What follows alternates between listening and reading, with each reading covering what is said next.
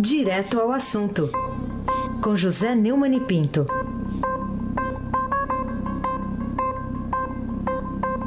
Neumani, bom dia. Bom dia, Aysen Abac, o craque. Bom dia, Carolina Ercolim, tintim por tintim. Bom dia. Bom dia, Almirante Nelson. É o pedalinho. Bom dia, Diego Henrique de Carvalho. Bom dia, Moacir Biasi. Bom dia, Clã Bonfim, Emanuel Alice Isadora. Bom dia, ouvinte da Rádio Eldorado, 107,3 FM, Racem Abac, o craque. Vamos começar aqui com o, o noticiário de ontem, o, o Neumann. Que revelações que foram feitas e que desmentem aquela lenda urbana de que a delação premiada não prova nada, que por isso não ajuda a investigar processos criminais relevantes. Tem que manter isso, viu? Hum. É, no, no relatório final da Operação Cuibono, que é uma operação é, Cuibono em latim, quer dizer a quem interessa, né? irregularidades na Caixa Econômica Federal, a Polícia Federal ressaltou o envolvimento do presidente Michel Temer na tentativa de comprar o silêncio do ex-presidente da Câmara, Eduardo Cunha, e do operador Lúcio Funaro. Essa acusação é baseada na delação premiada do empresário Joesley Batista, da JF, e que foi revelada com exclusividade em 17 de maio de 2017 pelo colunista Lauro Jardim do Globo. O Joesley gravou aquela conversa com o Temer no Palácio Jaburu, em que o presidente, ao ouvir que o empresário estava de bem com Cunha, respondeu: tem que manter isso aí, viu? A reportagem que abre o noticiário do Globo no site, escrita por eh, Daniel Giulini e Bela Megali, faz um, umas, umas, revelações interessantes. Né? É, a partir da, das delações né, do Joesley e do Funaro, a Polícia Federal foi atrás e descobriu o registro de que o avião de Funaro ficou estacionado em Salvador entre 0 horas e 15 do dia 22 de março e 15 e 30 do dia 23 de março.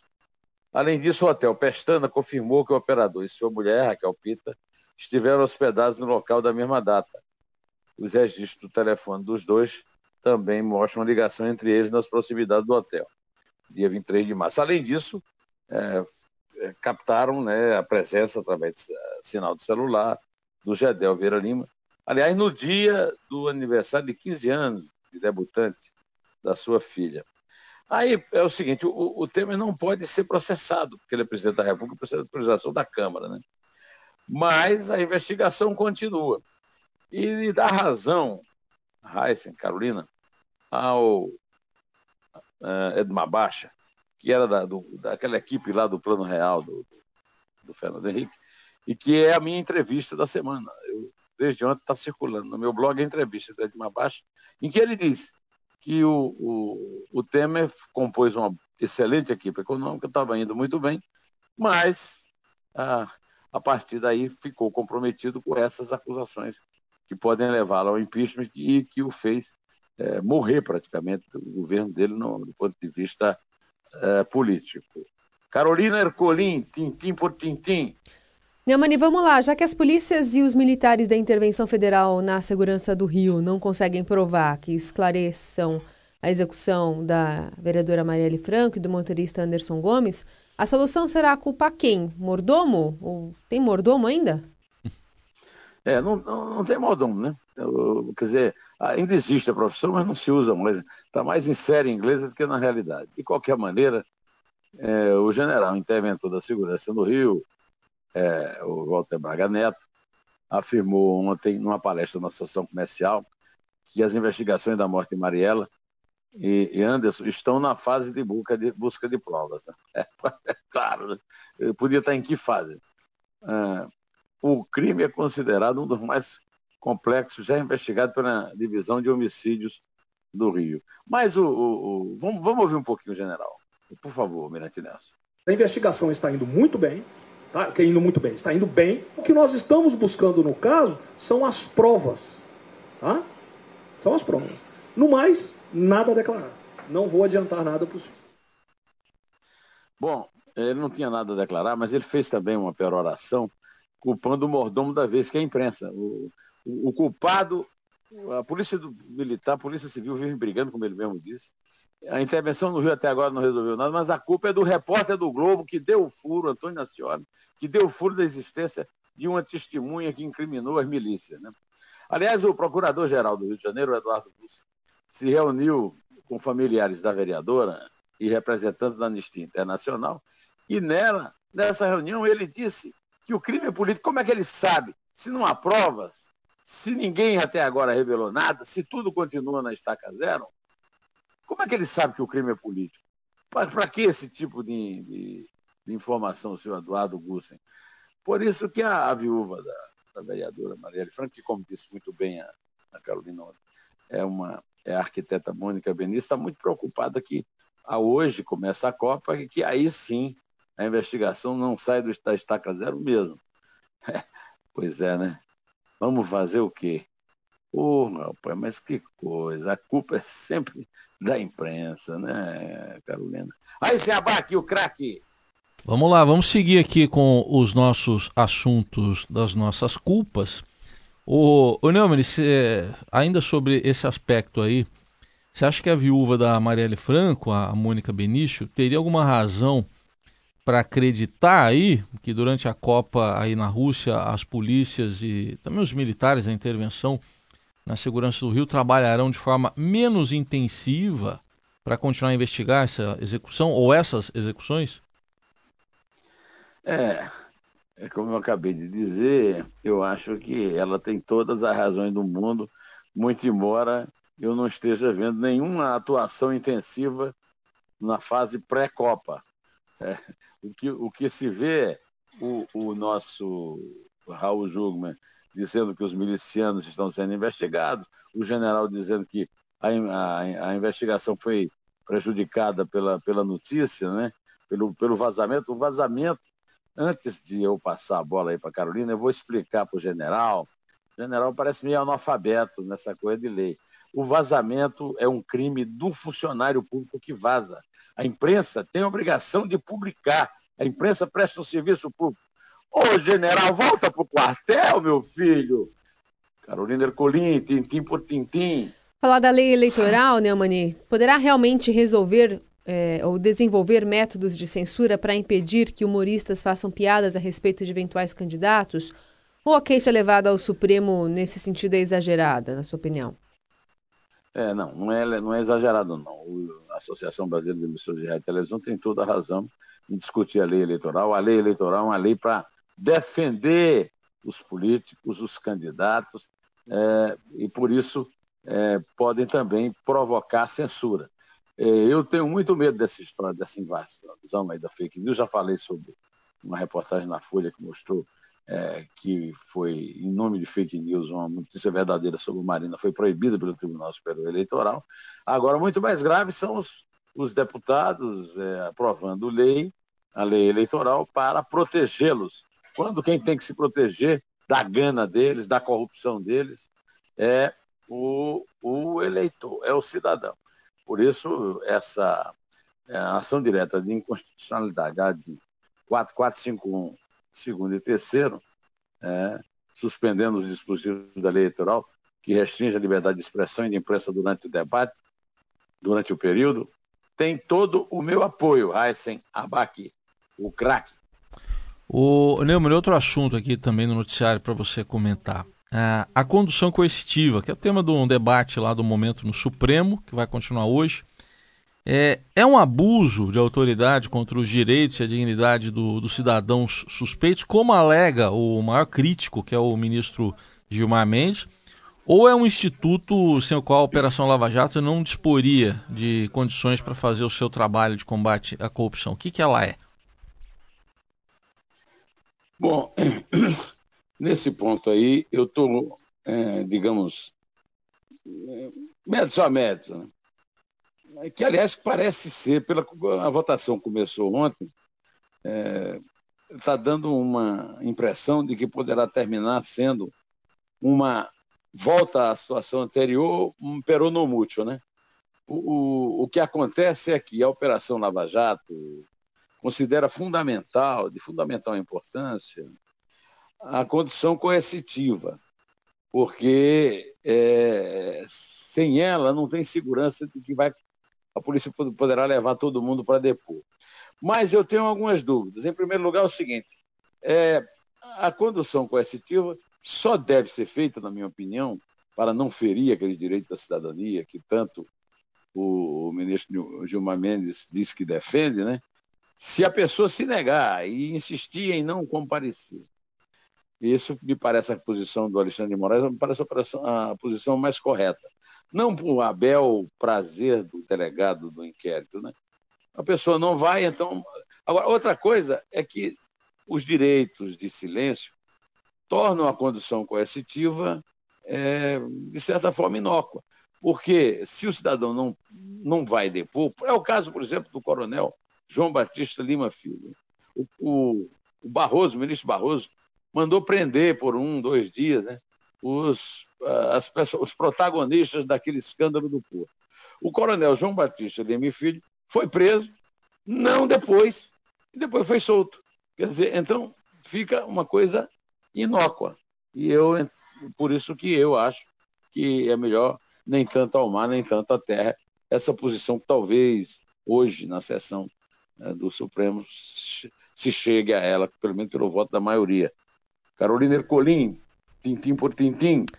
Neumani, por que o juiz federal Sérgio Moro manteve bloqueados os bens do réu Lula que pretende usar a parte de sua afinada esposa, Marisa Letícia, que considera de seu direito. É, o juiz Sérgio Moro negou a liberação de metade dos valores do ex-presidente Lula eh, que estão bloqueados na justiça. A defesa a, havia pedido para que fosse retomada pelos familiares a administração dos bens bloqueados pertencentes à ex-primeira-dama Marisa Letícia que morreu em fevereiro de 2017, que são equivalentes a 50% dos bens bloqueados na justiça devido ao seu o casamento com o Lula. O que acontece é que Dona Marisa Letícia não ganhou na loteria, não teve uma atividade altamente remunerada, né? Então esses bens dela que são pertencem é, que são a metade dos bens do Lula, não foram bens amealhados por ela, mas pelo Lula. De qualquer maneira, é, é, é a questão legal, mas o Ministério Público continua insistindo, e parece que o, o Sérgio Moro concorda, que esses bens não foram é, adquiridos de forma lícita. Por isso mesmo, o juiz continua os bloqueando. Heisen Abaque. O, o craque. Ô Neumann, e teve um depoimento também dado à Polícia Federal. Que novidade que trouxe um, um depoimento dado por um segurança que prestou serviços à presidência da República à época do governo Lula, lá no sítio Santa Bárbara, em Atibaia. O sítio Santa Bárbara, em Atibaia, agora é o objeto. O Lula, como se sabe, está preso na Superintendência da Polícia Federal em Curitiba, é um preso comum é um preso comum porque cometeu dois crimes comuns e isso é, se consagrou através de uma sentença do juiz Sérgio Moro na primeira instância, 13ª Vara é, Criminal de, Penal de, do, do Paraná, né, federal, e que foi confirmada e aumentada a pena no Tribunal Regional Federal da Quarta Região em Porto Alegre. Na segunda instância, se consagra o fato do crime. É, não há mais defesa para o Lula nessa condenação, do ponto de vista do fato do crime. Os recursos são apenas do ponto de vista é, da legislação, a firula jurídica. Né? Agora, ele tá, o juiz Sérgio Moro está tocando o processo do sítio em Atibaia, em que ele é acusado de ocultar o patrimônio, como foi no caso do triplex do Guarujá, que resultou na condenação, né? e, e, e, de é, uso de propina em reforma. Né? Agora, um, um ex-funcionário da equipe de segurança do Lula, o militar Itamar de Oliveira, contou ao juiz Sérgio Moro, ontem à tarde, que prestava serviço e cumpria a ordem de Marísia Letícia no sítio de Atibaia. A defesa continua negando que o Lula seja o proprietário do sítio e diz que o Lula frequentava o local a convite de Fernando Bittar, cujo nome consta como dono de parte do imóvel. Né? o outro é o Jonas Suassuna. Né? Bom, eu quero saber o seguinte: se o Lula era convidado do Fernando Bittar e do Jonas Suassuna, O que é que fazia o militar Itamar de Oliveira cumprindo ordem de, de Marisa lá no sítio? Outra coisa, por que é que o, o militar, que era da segurança do Lula, mentiria para o juiz? Que, que, que, que tipo de participação ele teria nessa conspiração da injustiça da condenação do Lula? Em Carolina Ercolim, tintim por tintim.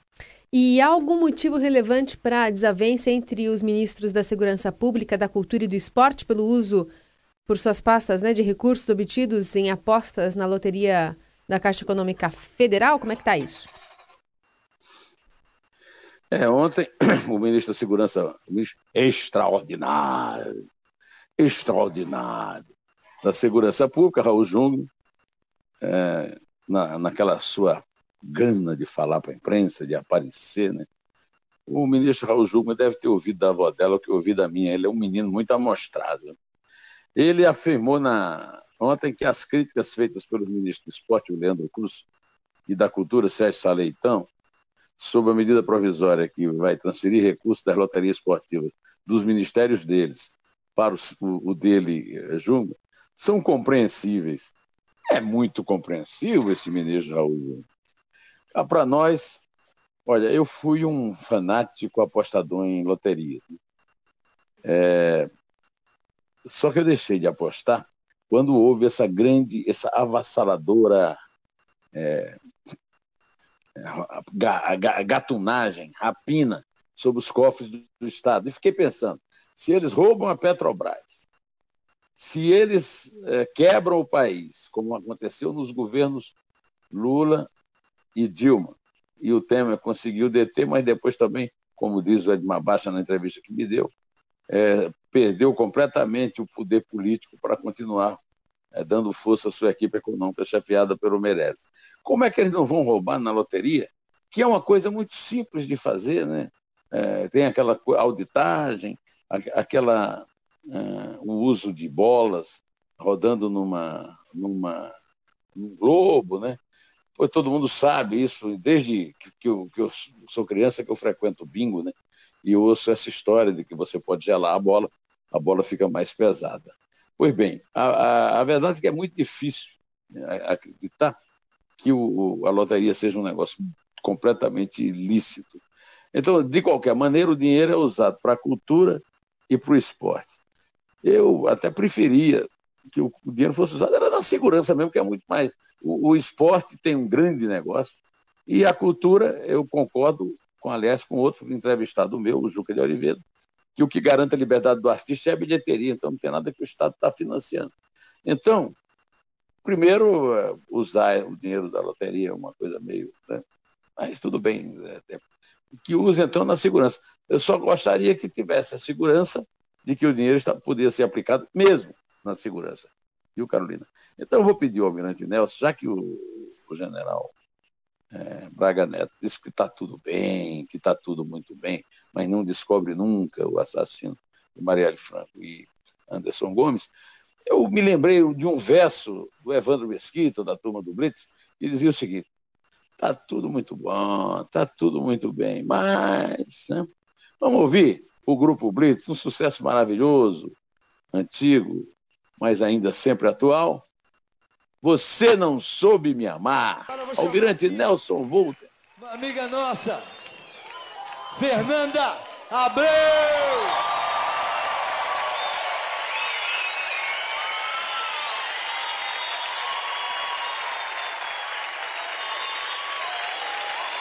Te amo, te amo, te amo, te amo, amo todos.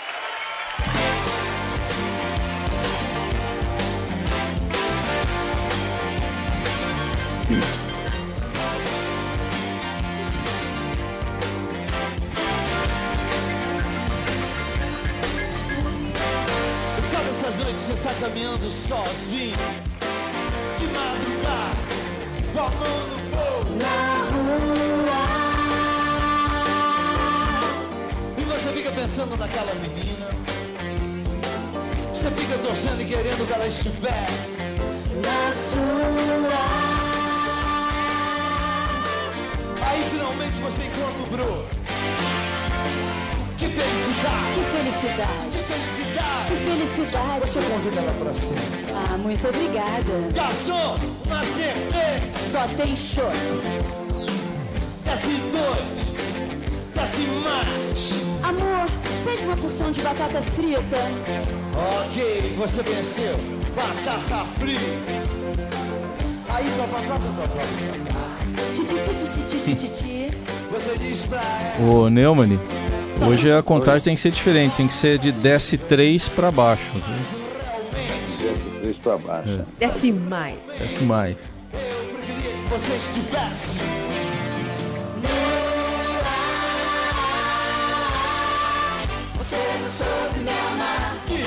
Então vamos lá contar, né? De 3 para baixo. Desce 3. Desce 2. Desce 1. Em pé dizia que a gente se parecia. Eu sou de tal coisa e tal.